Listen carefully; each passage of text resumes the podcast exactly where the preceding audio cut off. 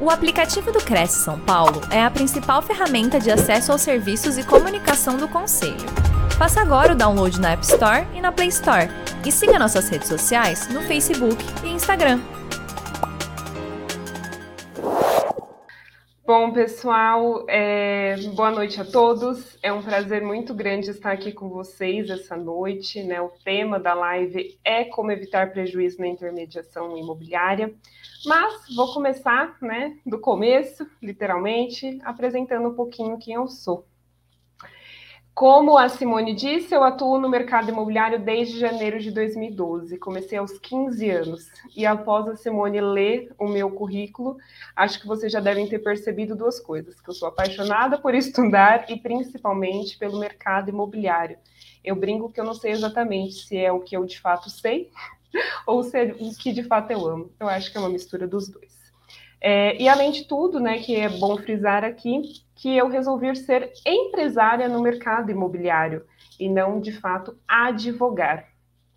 E é exatamente por ser uma empresária, ter uma empresa que presta serviços de análise de risco, contratos e, além de tudo, regularização de imóveis, foi quando eu me aproximei dos corretores de imobiliário, é, perdão, dos corretores de imóveis, né? Que eles são os grandes protagonistas do mercado imobiliário. E eu não falo isso aqui porque eu estou aqui no Cresce, tá, gente?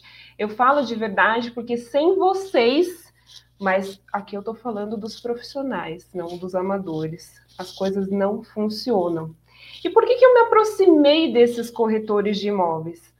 Porque eu tenho muitos dos meus clientes, eles são investidores. Eles acabaram colocando um produto na minha empresa. Então, eu vou dar um exemplo de algo que aconteceu semana passada. É, aqui em Guarulhos, na né, região da Vila Rosália, um cliente, uma cliente que tem uma casa falou assim: Julie, eu quero vender esta casa. Ela sabe que eu não sou corretora de imóveis, mas ela sabe que eu tenho corretores especializados na região especializados naquele tipo de imóvel. Então eu vou me aproximando deles. E aí eu falei para ela, tudo bem. Ela falou assim, ó, mas além de vender, eu tô querendo comprar um apartamento na região leste. falei, então, peraí, não é o mesmo corretor. Então eu já fui hoje, né? Já primeiro a tarefa de manhã, a, ir atrás de quem vai vender essa casa e de quem vai é, é, quem vai vender o apartamento. Então, eu acabo me aproximando dos corretores por conta disso, das demandas que os meus clientes colocam. E aqui, gente, eu já posso trazer algo prático. Eu gosto muito de exemplos, né? Eu acho que fixa o conteúdo também. Eu vejo, é, indo atrás né, de corretores, eu vejo que, por exemplo, há um grande mar azul é, em corretores que trabalham com galpões. Eu tenho muita dificuldade de localizar galpões para os meus clientes. E aqui já começo dando uma dica aqui para vocês. Eu sei que cada corretor tem, acredito, né, muito no, no nicho, né, o corretor do, do, lançamento, de imóveis de terceiro, de apartamentos, mas eu já adianto para vocês que quem vende galpão tá, tá, tá no jogo. E além de tudo, né, a análise da documentação e da regularização de imóveis. Por quê? O corretor, ele sabe fazer uma análise da documentação. Ele sabe fazer, ele sabe ah, o imóvel precisa regularizar, o que precisa, mas ele já conta com o meu serviço. E muitas das vezes, é, eu falo, né, o mercado imobiliário, ele tem muitos detalhes. E aí, às vezes, ele, o corretor precisa de um profissional para dar esse suporte. E aqui estou eu. E além disso, né, eu sou consultora de privacidade e proteção de dados. Eu trabalho sim com LGPD, focada no mercado imobiliário. Então, acabo auxiliando corretores imobiliárias a estarem adequados com a lei. E já adianto para vocês, a NPD, Autoridade Nacional de Proteção de Dados, está bem de olho no nosso setor, também no setor da saúde, mas no nosso setor eles sabem como as coisas funcionam. Então, eles estão bem de olho. Corretor, fique atento, se adeque. E também com a parte de registro de marcas, que é um serviço que eu acabo prestando, porque corretor já fica aqui minha dica, tá?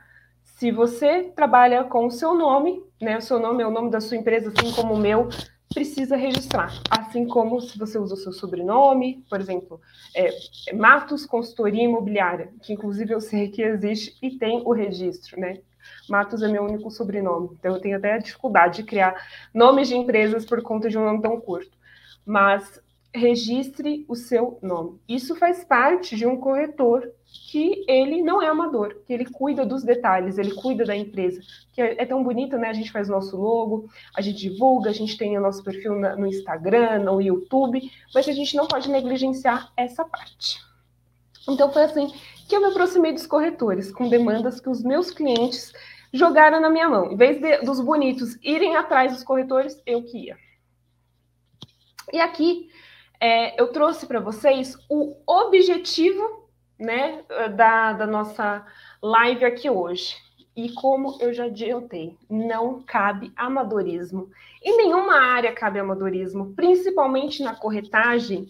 E por que, que eu falo da corretagem que não cabe mesmo? Porque a gente sabe que sempre tem aquele primo que está vendendo imóvel do outro primo, o tio que ficou responsável por vender o imóvel da vovó e do vovô, então, assim, sempre tem aqueles corretores amadores, né? Que é, prejudicam, inclusive, o mercado, fora os outros, né? É, o pessoal do direito, né? Os advogados têm a brincadeira do advogado com a B e tudo. E é o corretor com o Cresce tudo. É necessário se profissionalizar. E não só tirar o Cresce, que na verdade é obrigatório, mas é, o raso, ele não é mais suficiente. Acredito que nunca foi, mas agora, com muita gente vendo o mercado imobiliário crescer, um mercado que cresceu muito com a pandemia, inclusive, é, acabou que muita gente está migrando para esse mercado. E aí a gente tem que se destacar. O corretor de imóveis, no meu ponto de vista, e eu acabo dividindo com os corretores que eu tenho a parceria, que ele é, tem que saber o mínimo né, da documentação, de uma regularização, para ele responder de bate-pronto uma pergunta para o cliente. Ele não vai dar a resposta completa, mas ele não vai deixar o cliente com uma, uma um ponto de interrogação na cabeça. E isso é muito importante para dar aquela acalmada. É, eu falo que corretor, né, eu que trabalho com análise de risco, contratos de compra e venda, a gente trabalha com sonhos, né? O, a primeira casa, a casa para o investimento, a casa para o filho, a sede da empresa. Então, já tem aquele lado emocional forte. A gente precisa trazer muita segurança para esse nosso cliente. E o corretor, ele precisa entender que ele nem sempre vai executar mas ele precisa saber conferir e entender para delegar para o profissional adequado. Tem serviços que são jurídicos, mas tem serviços que ele vai ter que chamar um engenheiro, um arquiteto, um topógrafo. Então, ele tem que entender de como funcionam as coisas. E aqui eu trouxe um exemplo: um imóvel irregular. Ele dá para ser regularizado de diversas maneiras. Até porque, gente, é, re, uso capião não é sinônimo de regularização. O simples fato de um divórcio não estar verbado numa matrícula, aquele imóvel já está irregular. Então, às vezes, é uma coisa muito simples, mas às vezes não é. Por exemplo, aqui na cidade de São Paulo, nós estamos vivendo a anistia. Essa anistia demorou um bom tempo para abrir. Quantos pedidos foram feitos? fora as outras demandas que já existem. Vocês acham que é um serviço rápido? Vocês acham que é um serviço simples para falar para o cliente, ó, esse imóvel está irregular, mas rapidinho a gente regulariza? Não, demora. E outra coisa, ainda você vai precisar contar com a sorte de pegar um bom profissional. Então, é entender da documentação. É, e às vezes é uma coisa simples, como eu falei, que 15 dias no cartório da entrada no registro de imóveis resolve. Às vezes não. Então, o corretor, ele precisa saber para delegar e, principalmente, entender quem são os players do mercado imobiliário. Então, eu trabalho com o advogado, porque tem coisas que é ele que vai resolver. Eu trabalho com o arquiteto, com engenheiro, com os corretores. Eu trabalho com uma equipe multidisciplinar para atender de fato meu cliente 360 graus. E isso é muito importante, saber o que cada profissional faz e ir fazendo parcerias. E aqui, gente, já fica uma ótima dica para vocês. Eu sei que não é para todo mundo, tá? Mas parceria, no meu ponto de vista, e funciona assim na minha empresa, é o melhor caminho. Você atinge o cliente que talvez você não atingiria, todo mundo ganha.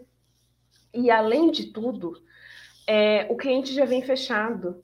Não precisa daquela quebra de objeção, não precisa daquele namoro, muitas vezes, com o cliente. Eu adoro parceria. E eu faço muita parceria com corretores de imóveis. Então, vocês que estão assistindo aqui, podem me chamar, que a gente faz diversas parcerias. E, como eu disse, preciso de corretores no Brasil todo. Porque eu tenho cliente é, que eu fechei há duas semanas que está querendo investir lá em Balneário Camboriú. Estou quase ficando louca. E é assim que funciona as minhas situações. Então, gente, fica aqui a dica da parceria. O tema da live, como evitar prejuízo na intermediação imobiliária. Um corretor que entende de documentação, e não é o básico, pegar a certidãozinha de distribuição, ver aqui quem tem um processo, não, que ele entende mesmo, ele vai trazer segurança. E mais do que trazer segurança para o cliente, trazer segurança para ele, corretor. Né? Por quê? Não adianta a, a, a comissão bater na conta, deixar a conta gordinha e sair por uma negligência. Fora a possibilidade de um processo. Então, assim, é necessário um corretor ser diligente, prudente e levar segurança para o seu cliente. E aqui eu trouxe para vocês um serviço, né, o carro-chefe da minha empresa, análise de risco nas transações imobiliárias, para muitos a due diligence. O bom corretor, ele deve apresentar ao cliente os riscos do negócio. E é assim que o bom corretor, ele evita de ter um prejuízo. Porque ele vai fazer o serviço dele, ele vai puxar a documentação, e, mas claro, a decisão final é do cliente a decisão final não é dele.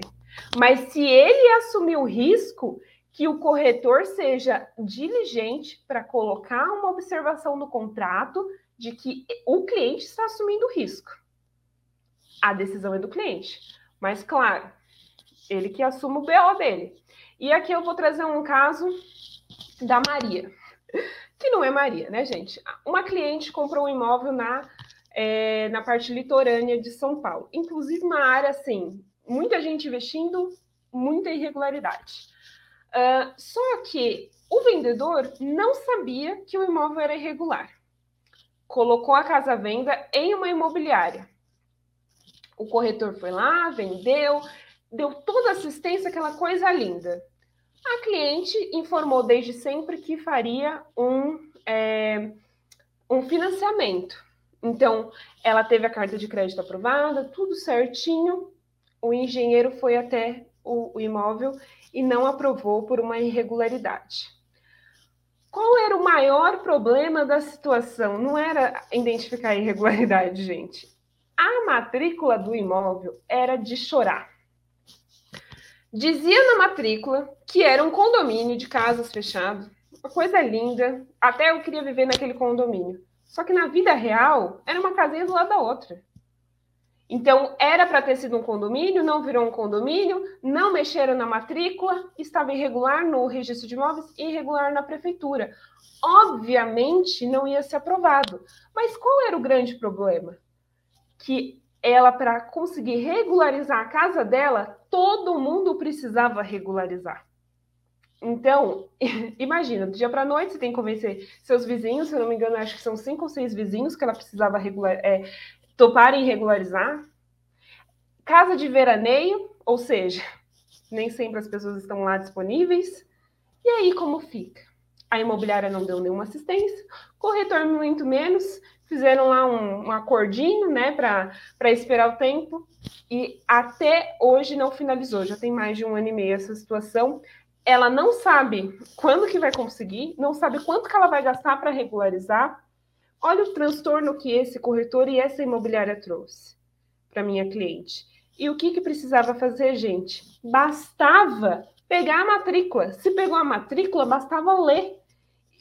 Condomínio, isso aqui é um condomínio? Não é um condomínio já identificar o erro ali tava, tava assim, escancarado o erro. Não era uma coisa mascarada, porque tem coisa de fato, gente, que a gente tem que ler a matrícula muitas vezes, olhar a documentação. Às vezes, a gente, no nosso olhar leigo, né, não é um olhar técnico de um arquiteto um engenheiro, a gente não percebe. Mas no caso dela, ele é escancarado. E, inclusive, até agora não resolveu. Então, uma situação muito complicada. E você, corretor, tem a obrigação de evitar esses, essa situação e evitar um prejuízo não só para você, mas para cliente também. E a gente ainda não sabe como vai finalizar essa história. Voltando ao slide, não é apenas puxar as certidões, como eu disse para vocês, e sim ter o cuidado, principalmente com a matrícula. A matrícula é o RG do imóvel. Tudo está ali. Se, ah, Julia, mas tem imóvel que não tem matrícula. Exatamente. Já aponta um grande erro, imóvel irregular. Como que a gente resolve? Como a gente faz a abertura da matrícula? Tem imóvel que não tem matrícula, mas tem transcrição. Basta fazer o pedido da abertura, porque até 1963 eram transcrições, aí passou a ser matrícula. Então, às vezes não é uma grandiosidade para resolver a situação. É só uma abertura de matrícula, uma coisa simples, mas tem que fazer uma investigação completa. Então, fazer um levantamento de documentações, estudo de risco, entender o imóvel, os vendedores e as dúvidas do imóvel que acompanha. Aí aqui eu trouxe para você, teve a análise de risco, certo? E teve e tem a análise de risco 2. Entender de fato qual é o objetivo do cliente com a compra e venda daquele imóvel, o intuito aquisitivo. Então, existe a primeira análise de risco, que é de ver as documentações e tudo mais, mas ver a segunda análise de risco, que é entender qual é o objetivo daquele cliente, o que, ele vai fazer com aquele imóvel. Muitas das vezes eu vou fazer um contrato de compra e venda e eu faço uma observação para o cliente: ah, mas e tal situação da casa? Tá, mas você viu aquela parte da churrasqueira? Às vezes até comento, né? Nossa, aquela churrasqueira vai dar para fazer um bom churrasquinho e tudo mais. Aí o cliente fala assim: ah, mas eu não vou usar. A primeira coisa que eu vou fazer é simplesmente derrubar tudo. Porque eu vou construir, vou fazer um galpão, vou fazer não sei o quê. Aí vem né, a parte do, do bom corretor. Será que de fato o cliente vai conseguir atingir o objetivo dele com aquela compra? Será que ele vai conseguir comprar uma casa é, num terreno grande e depois construir um galpão? Então, entender de fato. Na ficha cadastral do cliente, né, é muito importante fazer a pergunta do que, que ele vai fazer e, e, no meu ponto de vista também ajudar o cliente. Então, assim, onde a escola do seu filho? Será que essa é a melhor localização? Será que é a melhor localização para o seu trabalho? Levar esse diferencial. Porque, gente, são tantos detalhes e de verdade, muitas das vezes a gente só percebe quando a gente está morando no local. Certo? Uma aprovação de uma due diligence, né, de uma análise de risco, não é tudo. Nesse momento, muitas vezes eu entro juntamente com o corretor e trago outros profissionais. É, então, vou trazer um outro caso, né? Vou trazer aqui o caso do João. João, ele é um construtor. E ele me procurou porque ele queria fazer estúdio sem garagem numa parte de São Paulo, certo? E aí, o João falou assim, Julie, eu sei que você tem vários corretores, eu quero uma casa de tais, tais metragens, que eu vou é, demolir, e aí eu vou construir. Perfeito. Nós achamos três opções de, de casas para ele adquirir para fazer isso. Uh, verificamos se daria para fazer permuta ou não. Ok, tudo certo. E aí eu falei assim para o João, mas quantos, quantas unidades você quer fazer? Não me lembro agora, mas acho que ele queria fazer 24. Ah, tá, mas espera aí. Vamos conversar com o arquiteto. O arquiteto vai fazer um projeto e vai verificar se de fato dá para fazer 24. E na época eu lembro que ele conseguiu fazer, acho que 16 ou 18. Então, assim, entender qual é a necessidade do seu cliente. E aí, muitas vezes, eu entro nessa situação para verificar se o cliente vai conseguir fazer e a gente encontrar o imóvel ideal. Lembrando, gente, que eu não sempre vou fazer negociação. Isso daí é o papel do corretor. Mas eu estou lá ao lado dele, dando suporte, tirando as dúvidas e também trazendo a minha equipe multidisciplinar que vai conseguir atender esse cliente de uma melhor maneira. E, gente, um corretor que tem é, esses profissionais como parceiro é um grande diferencial. Porque a gente já sabe, né? Que o cliente ele vai comprar casa, vai reformar e tudo mais, e às vezes ele não tem. E você ter essa equipe é um grande diferencial para vocês. Uh, e aqui eu vou falar muito brevemente, não poderia deixar de falar, tendo em vista que eu sou consultora de privacidade de dados. Mas aqui no, no YouTube do Cresce tem diversas lives é, sobre LGPD, inclusive uma bem recente. Vou fazer pequenos ajustes e, por favor, gente, faça o entendimento da lei, tá? verifiquem de fato a lei, leiam, é muito importante. No site do Cresce São Paulo, inclusive, eu fiz essa conferência para fazer aqui a, a live com vocês. Tem uma cartilha do Cresce, tá? Sobre a lei, leiam. Cuidado com captação de clientela, elaboração de instrumentos de contrato. Aqui eu também coloquei na, as cláusulas do contrato, termo de consentimento, autorizações, análise de crédito. Tudo isso vocês precisam ter muito cuidado. E o fato de você ser um corretor que está adequado à LGPD é um diferencial competitivo no mercado, principalmente no mercado imobiliário, já que muitos estão simplesmente fechando os olhos.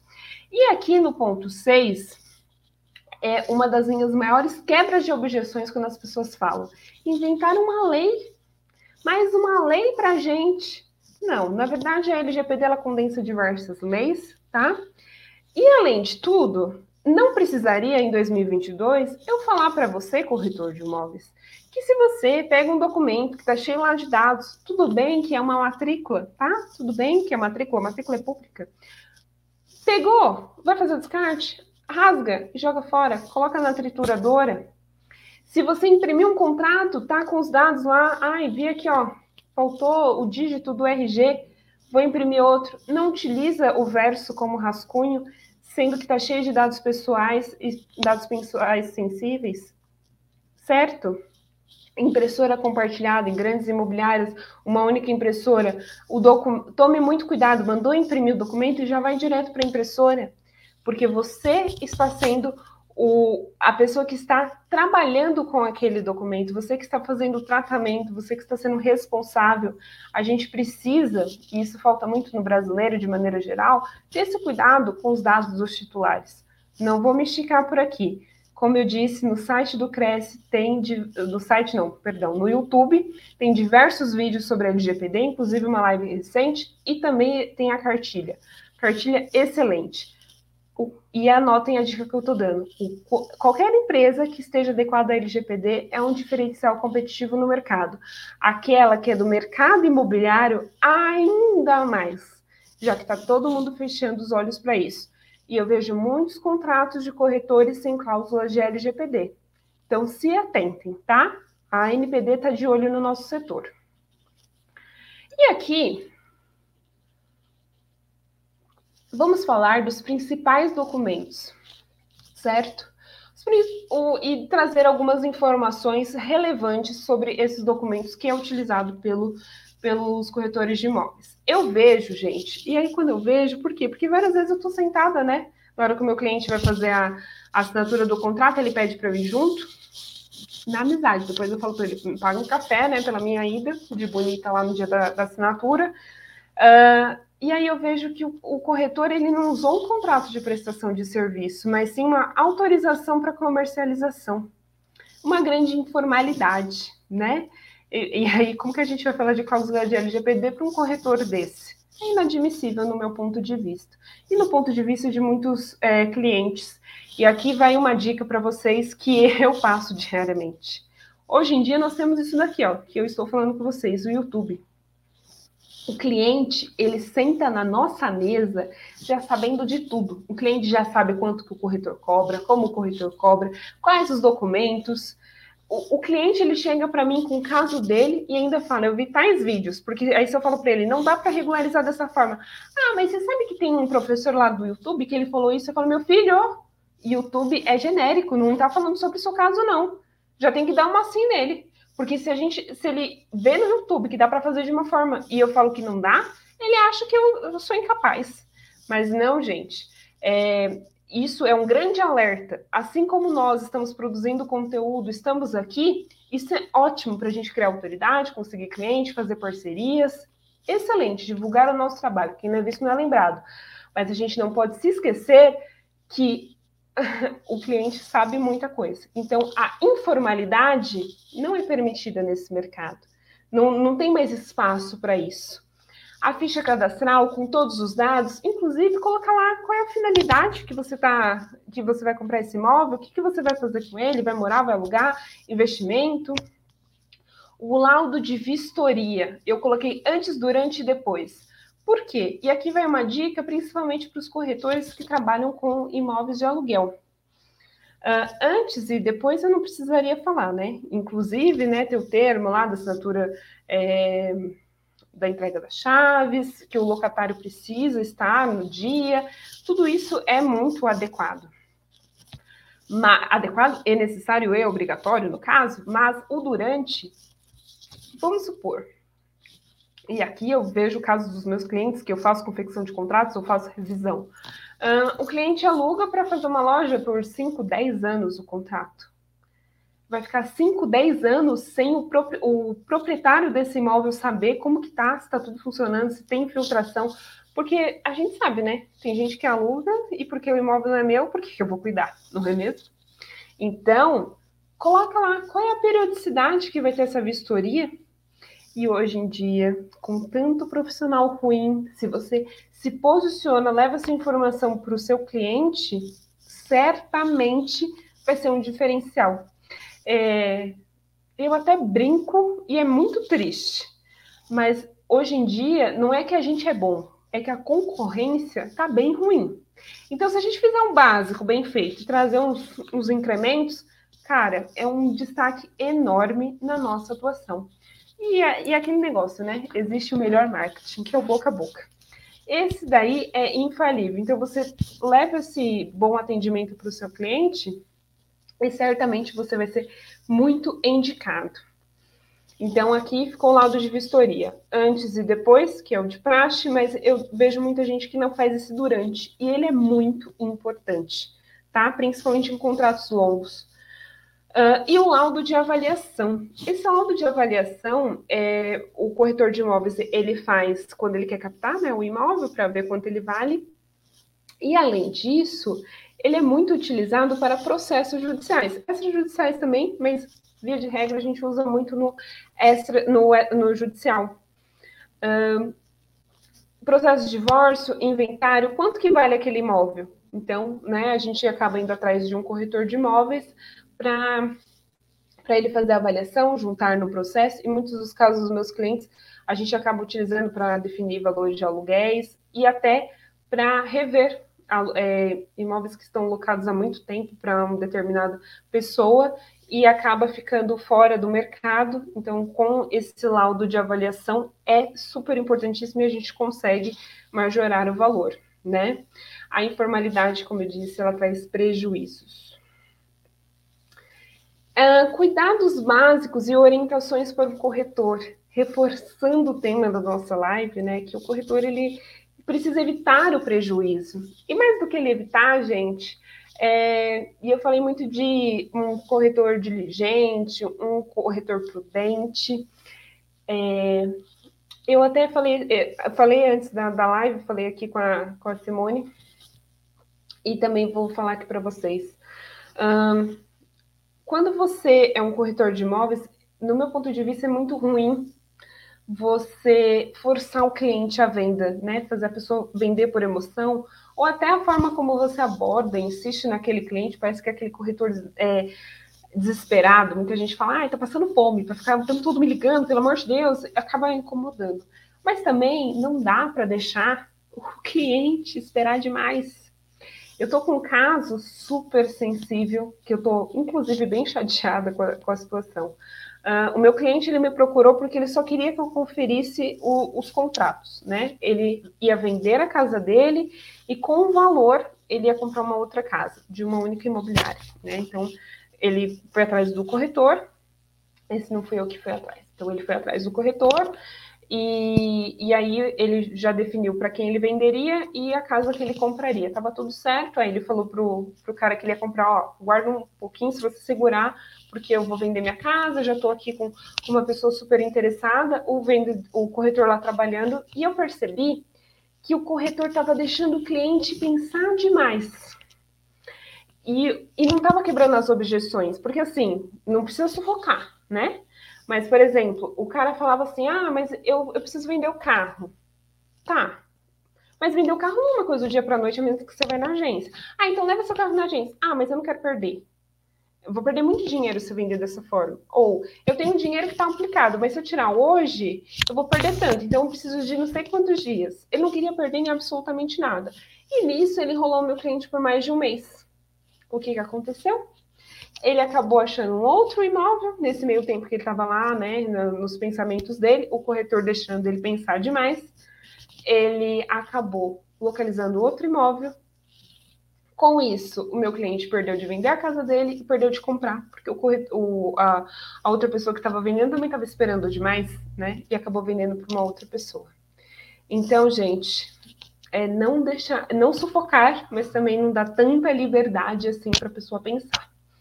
Uh, o contrato de corretagem ele deverá ser firmado sempre com o dono do imóvel. Aqui é o óbvio que precisa ser dito, né? Muitas vezes acaba naquela afobação, né, de, de vender, né, realizar venda e tudo mais, acaba deixando passar esses detalhes. Documentação, gente, antes de tudo. Pede a matrícula, uma certidão de ônus, não deixe isso passar eu sei que veio a lei, né, 14.382, que acabou tirando algumas certidões, algumas situações, mas na prática, eu acho que pede tudo, só não pede atestado de óbito porque a pessoa tá vindo, né, lá falar com você, mas se não, até o atestado de óbito a gente pediria.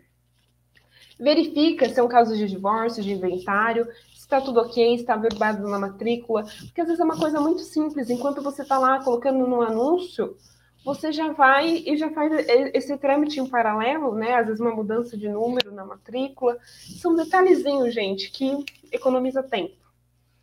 E aí, só aí, a gente de fato é, pensa se faz o contrato de corretagem. Por quê? Porque às vezes aquele cliente não é para ser seu. Você viu algum erro, viu algum apontamento.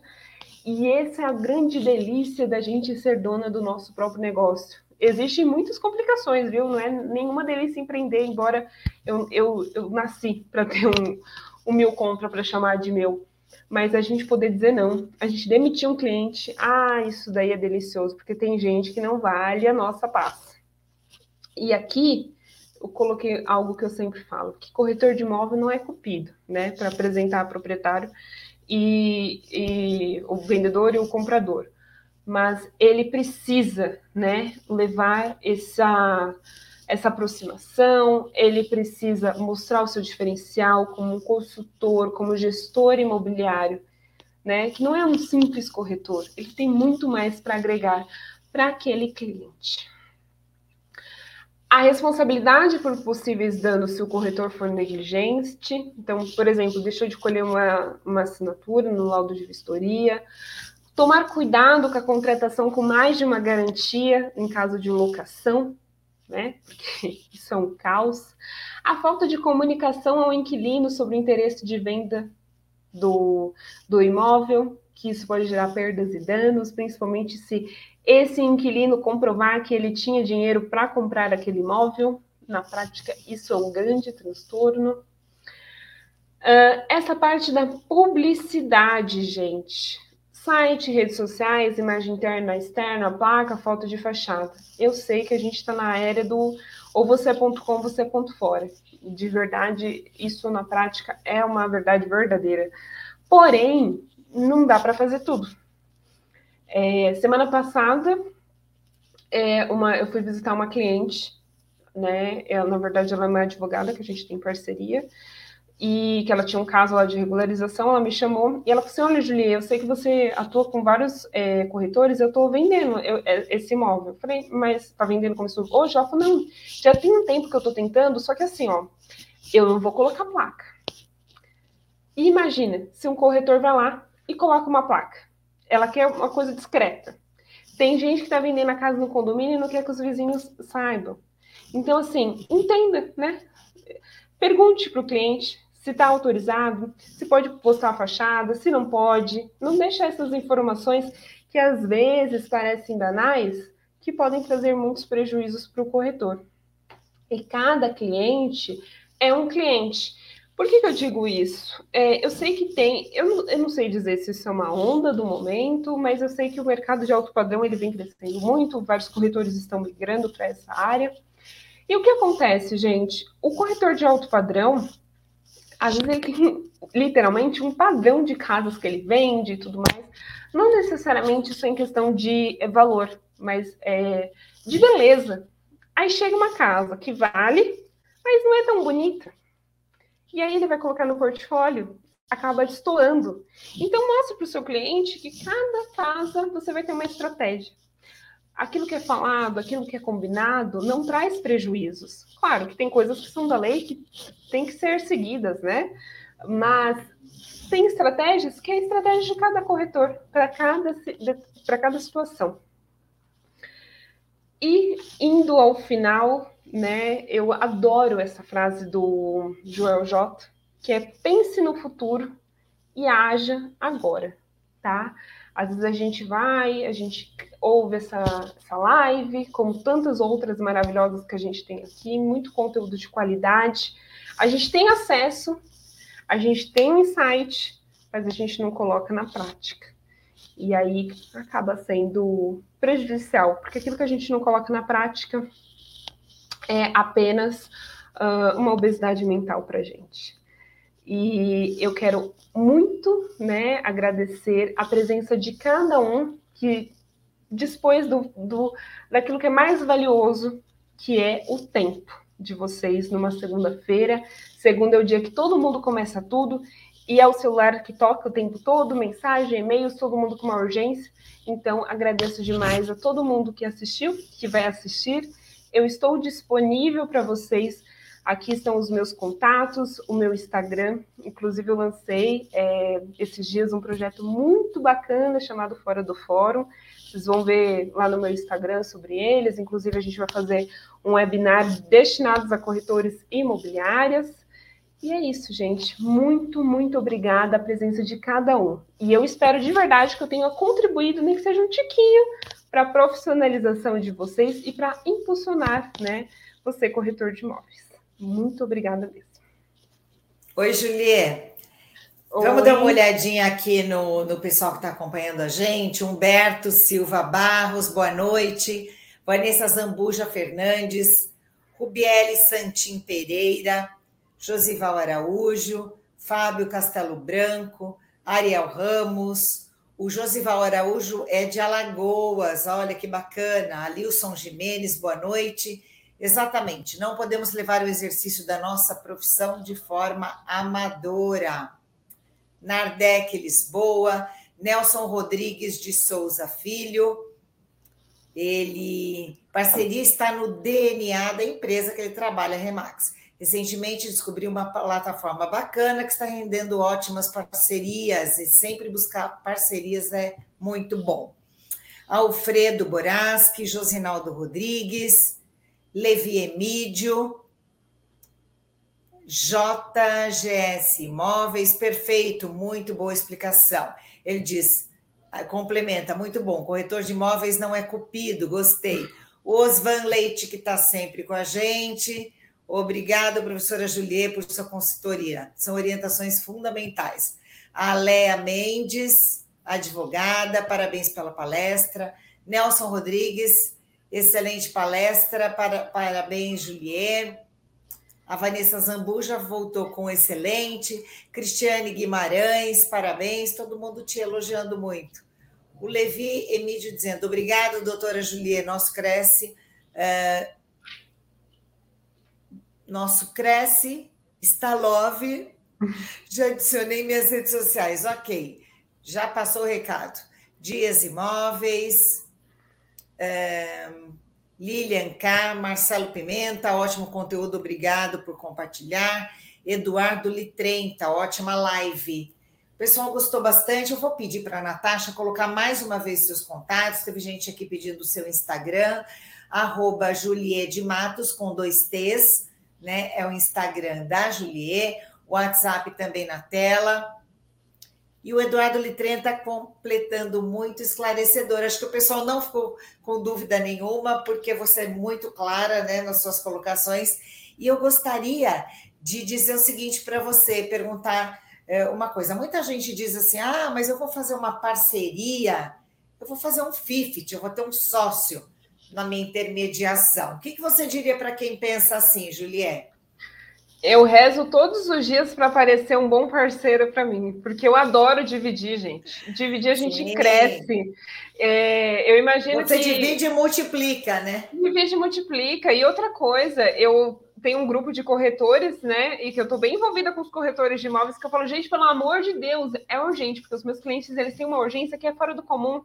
E aí eles vão lá, eles fazem uma parceria entre eles. Cara, todo mundo está ganhando. E às vezes é um imóvel que está parado há muito tempo e todo mundo ganha, né? E claro, não é todo mundo que é para ser seu parceiro, obviamente.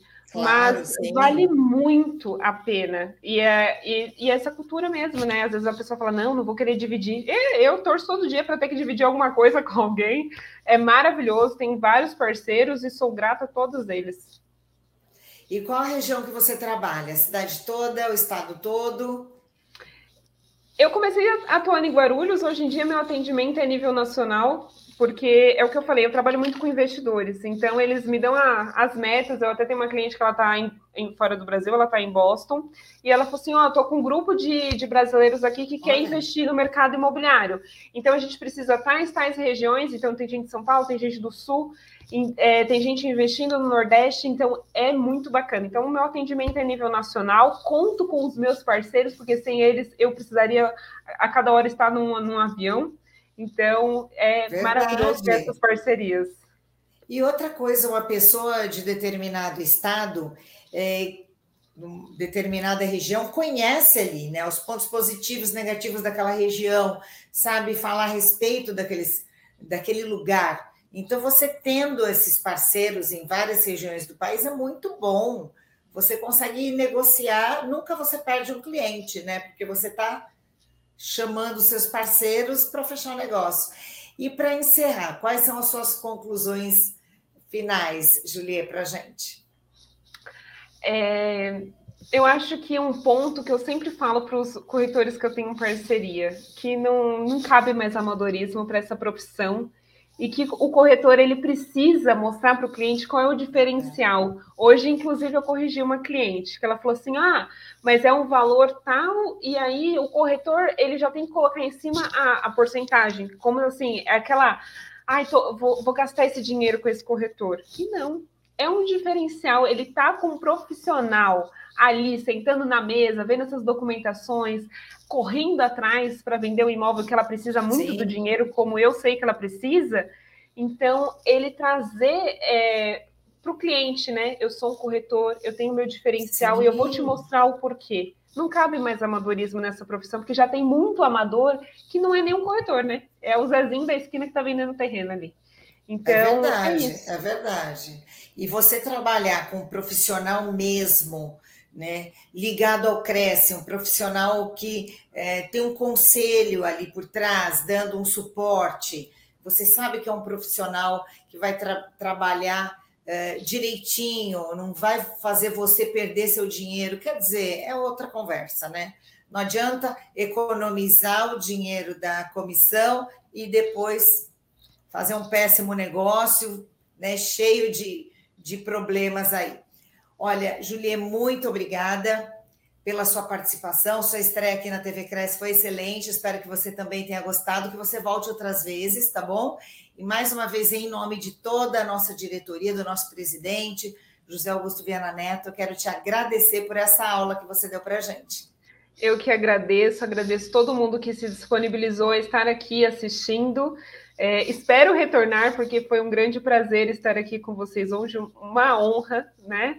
E é isso, gente. Boa noite. Eu estou à disposição, né? Se você que é corretor, fala lá no meu Instagram qual é a região que você atua, que eu estou sempre precisando de um imóvel. Olha, que bacana. Obrigada, então, Juliei. Para você que está nos acompanhando, amanhã teremos mais lives. Às 10 horas, terça, ponto de partida. Neurovendas, como aumentar seu poder de negociação, persuasão e fidelização de clientes. E às 8 da noite, Estatuto da Pessoa Idosa, versus compra e venda de imóveis. Tá bom? A todos uma excelente noite. Muito obrigada por nos acompanhar e até uma próxima vez. Beijo a todos. Tchau, pessoal.